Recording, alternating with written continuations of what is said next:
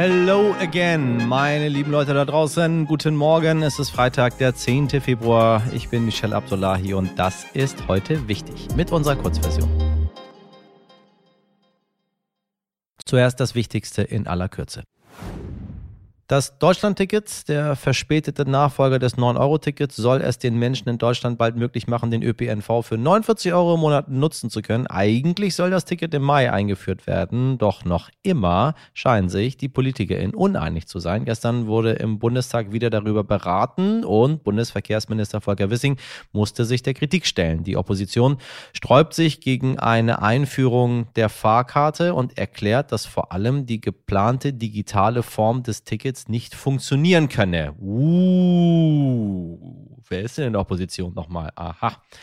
Wissing konterte mit den Worten, wir brauchen in Deutschland kein Sparbuch, um Geld abzuheben und wir brauchen kein Papierticket, um Bus oder Bahn zu fahren. Da muss ich ihm beipflichten. Und diese Opposition, Gott bewahre, hoffentlich kommt sie nie an die Regierung, wenn sie der Meinung ist, dass die Menschen zu blöd sind, um in Deutschland ein digitales Ticket nutzen zu können. Also manchmal der ukrainische Präsident Zelensky ist momentan auf Europareise und hat gestern eine Rede im EU-Parlament gehalten, in der er im Namen seines Landes erneut den Wunsch für einen EU-Beitritt ausspricht. Er möchte die Ukraine in die EU und damit zurück nach Hause führen. Mhm, wusste nicht, dass die Ukraine in Europa zu Hause ist, aber anscheinend ja äh, für Herrn Zelensky schon. Außerdem hat er sich für all die Unterstützung der EuropäerInnen bedankt. Auf seiner Reise, die ihn von Frankreich über Großbritannien nach Brüssel führte, bat er außerdem immer wieder um Kampfjet-Lieferungen, die sein Land brauche. In seiner Rede in Paris sagte er dazu, es geht um Waffen, die für den Frieden notwendig sind. Der Krieg, den Russland entfacht hat, muss gestoppt werden. Dazu kann ich Ihnen noch einmal unsere Montagsfolge 458 ans Herz legen.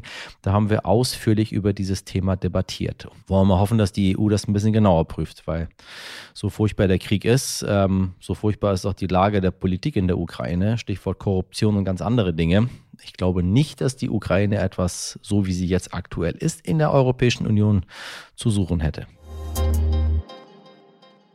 Es ist wirklich eine Katastrophe, die uns die ganze Woche über mitnimmt. Die Erdbeben in Syrien und in der Türkei sind nun drei Tage her. Inzwischen sind fast 20.000 Tote erfasst. Noch immer finden HelferInnen Überlebende in den Trümmern, aber die Zeit wird immer knapper und die Verzweiflung bei den Angehörigen, die auf die Hilfe warten, immer größer. Gestern hat RTL-Auslandsreporterin Elke Büchter schon aus der Türkei berichtet. Inzwischen ist auch der Nahost-Korrespondent des Stern Jonas Breng im Erdbebengebiet vor Ort. Er hat sich gestern Nacht noch gemeldet und uns seine ersten Eindrücke Eindrücke geschildert. Hi Jonas, sag, wo bist du gerade und wie ist die Lage vor Ort?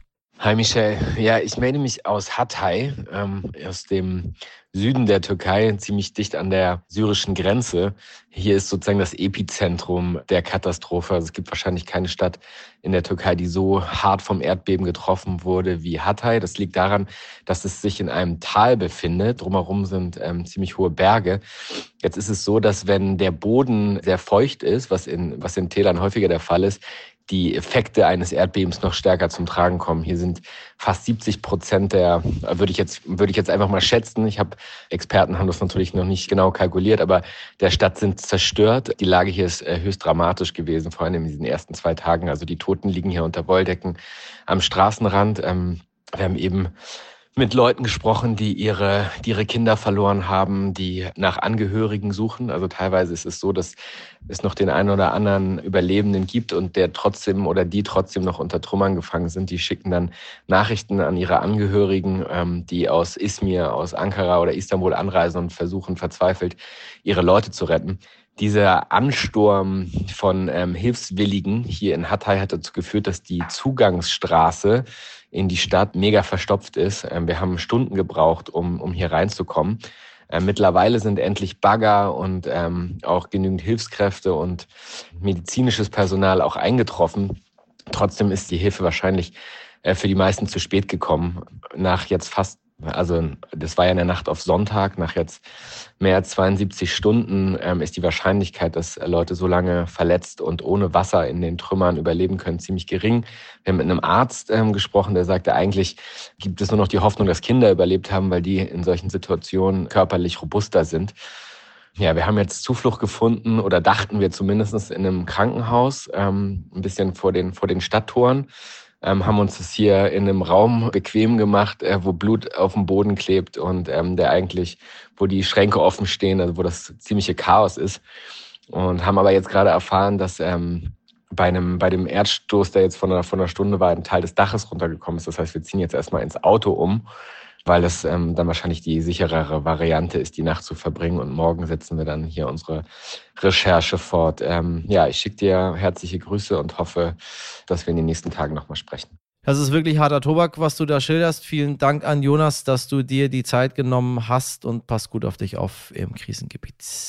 Ja, inzwischen ist auch klar, dass das verheerende Erdbeben in der türkisch-syrischen Grenzregion die stärkste dort je gemessene Erschütterung ist. Wissenschaftliche Schätzungen, wie schlimm es kommen könnte, haben sich zum Teil als zu optimistisch erwiesen. Wir haben deshalb einen Experten beim Deutschen Geoforschungszentrum GFZ in Potsdam gefragt, denn wir wollen mehr zu den Hintergründen dieses starken Erdbebens wissen. Marco Bonhoff ist Leiter der Sektion Geomechanik und wissenschaftliches Bohren am GFZ und Professor für Seismologie an der Freien Universität Universität Berlin. Herr Professor Bonhoff, wie kommt es zu so einem riesigen Beben? Warum war dieses so besonders schlimm? Zu so einem starken Beben kommt es dadurch, dass sich hier zwei tektonische Erdplatten, die anatolische und die arabische, gegeneinander verschieben. Dabei kommt es zu Verhakungsprozessen, sodass sich die Verschiebungsenergie langsam über lange Zeiträume aufbaut, in diesem Fall über mehrere hundert Jahre. Und äh, das resultiert dann irgendwann darin, dass an einer Stelle die Erdkruste bricht und die gesamte aufgestaute Energie innerhalb von Sekunden bei sehr großen Beben, so wie hier auch während bis zu zwei Minuten freigesetzt wird und dann zu entsprechend großen Erschütterungen an der Oberfläche führt. Und wenn dann die betreffende Region dicht besiedelt ist, wie es hier der Fall ist, dann führt es zu entsprechend verheerenden Auswirkungen. Es gibt eigentlich Frühwarnsysteme. Wie funktionieren die und was ist denn schiefgelaufen, dass trotzdem so viele Menschen gestorben sind? Wurde die Gefahr einfach unterschätzt? Ein Erdbeben-Frühwarnsystem tritt dann in Kraft, wenn ein Erdbeben bereits stattgefunden hat und die ersten Wellen, die sogenannten P-Wellen, die relativ wenig Energie transportieren, ähm, registriert werden. Und man versucht dann das Zeitfenster zu nutzen zwischen der Ankunft dieser P-Wellen und den später ankommenden Sekundärwellen, die wesentlich mehr Energie transportieren. Dieses Zeitfenster, was man hat, das hängt sehr oder es hängt in erster Linie davon ab, wie weit eine betreffende Region vom Erdbebenherd entfernt ist. In diesem Fall war die Region unmittelbar im Epizentralgebiet dicht besiedelt. Das heißt, die Frühwarnzeit, selbst im besten Fall, wären nur wenige Sekunden lang gewesen und das reicht nicht aus, um die Bevölkerung dann effektiv zu schützen. Alles andere äh, wäre eine Erdbebenvorhersage, wenn man also versucht, vor dem Erdbeben äh, bereits zu warnen. Und das ist nach dem heutigen Stand der Wissenschaft nicht möglich. Das bleibt natürlich unser Forschungsziel, dass wir verstehen, die Prozesse, dass wir versuchen, die Prozesse so weit besser zu verstehen, dass wir irgendwann auch vorher warnen können. Aber Stand heute ist das nicht möglich. Die Gefahr eines Bebens, wie es am Montag aufgetreten ist, wurde nicht unterschätzt, zumindest nicht von der Wissenschaft. Äh, das war erwartet worden, dass äh, so ein starkes Erdbeben hier stattfinden kann. Eine Region wie diese oder auch andere Ballungszentren aber auf so ein Erdbeben vorzubereiten, ist eine ja, Mammutaufgabe, sowohl logistisch als auch finanziell.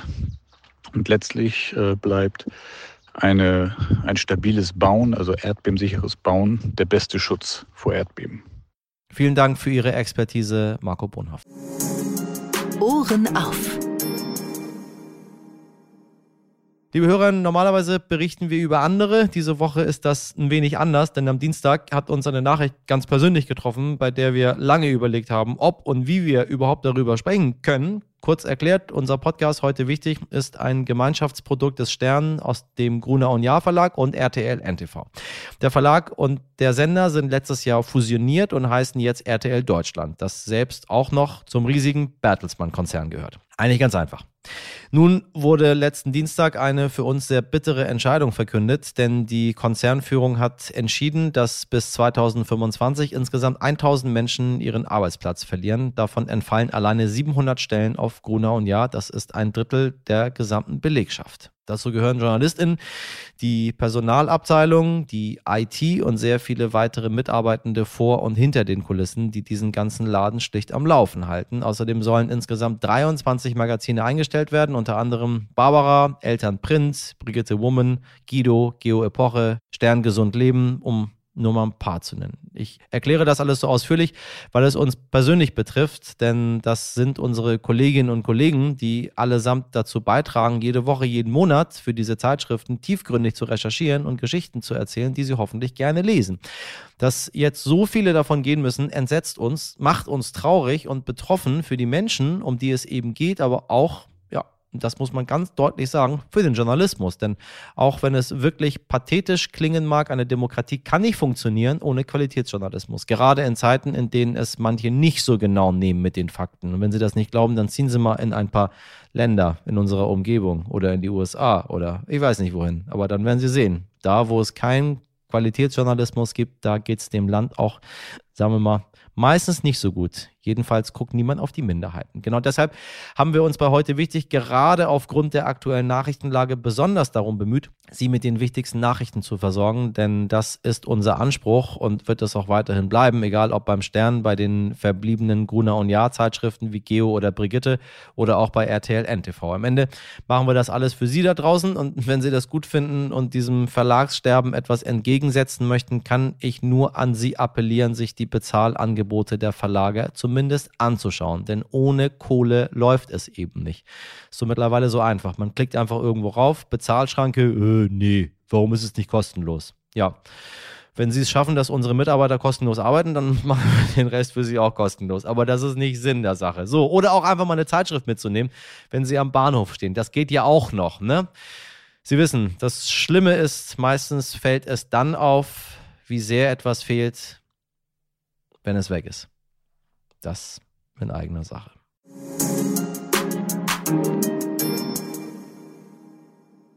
Das war's aus der heute wichtigen Redaktion für diese Woche. Ich hoffe, Sie haben ein äh, entspanntes Wochenende, egal was Sie dort machen.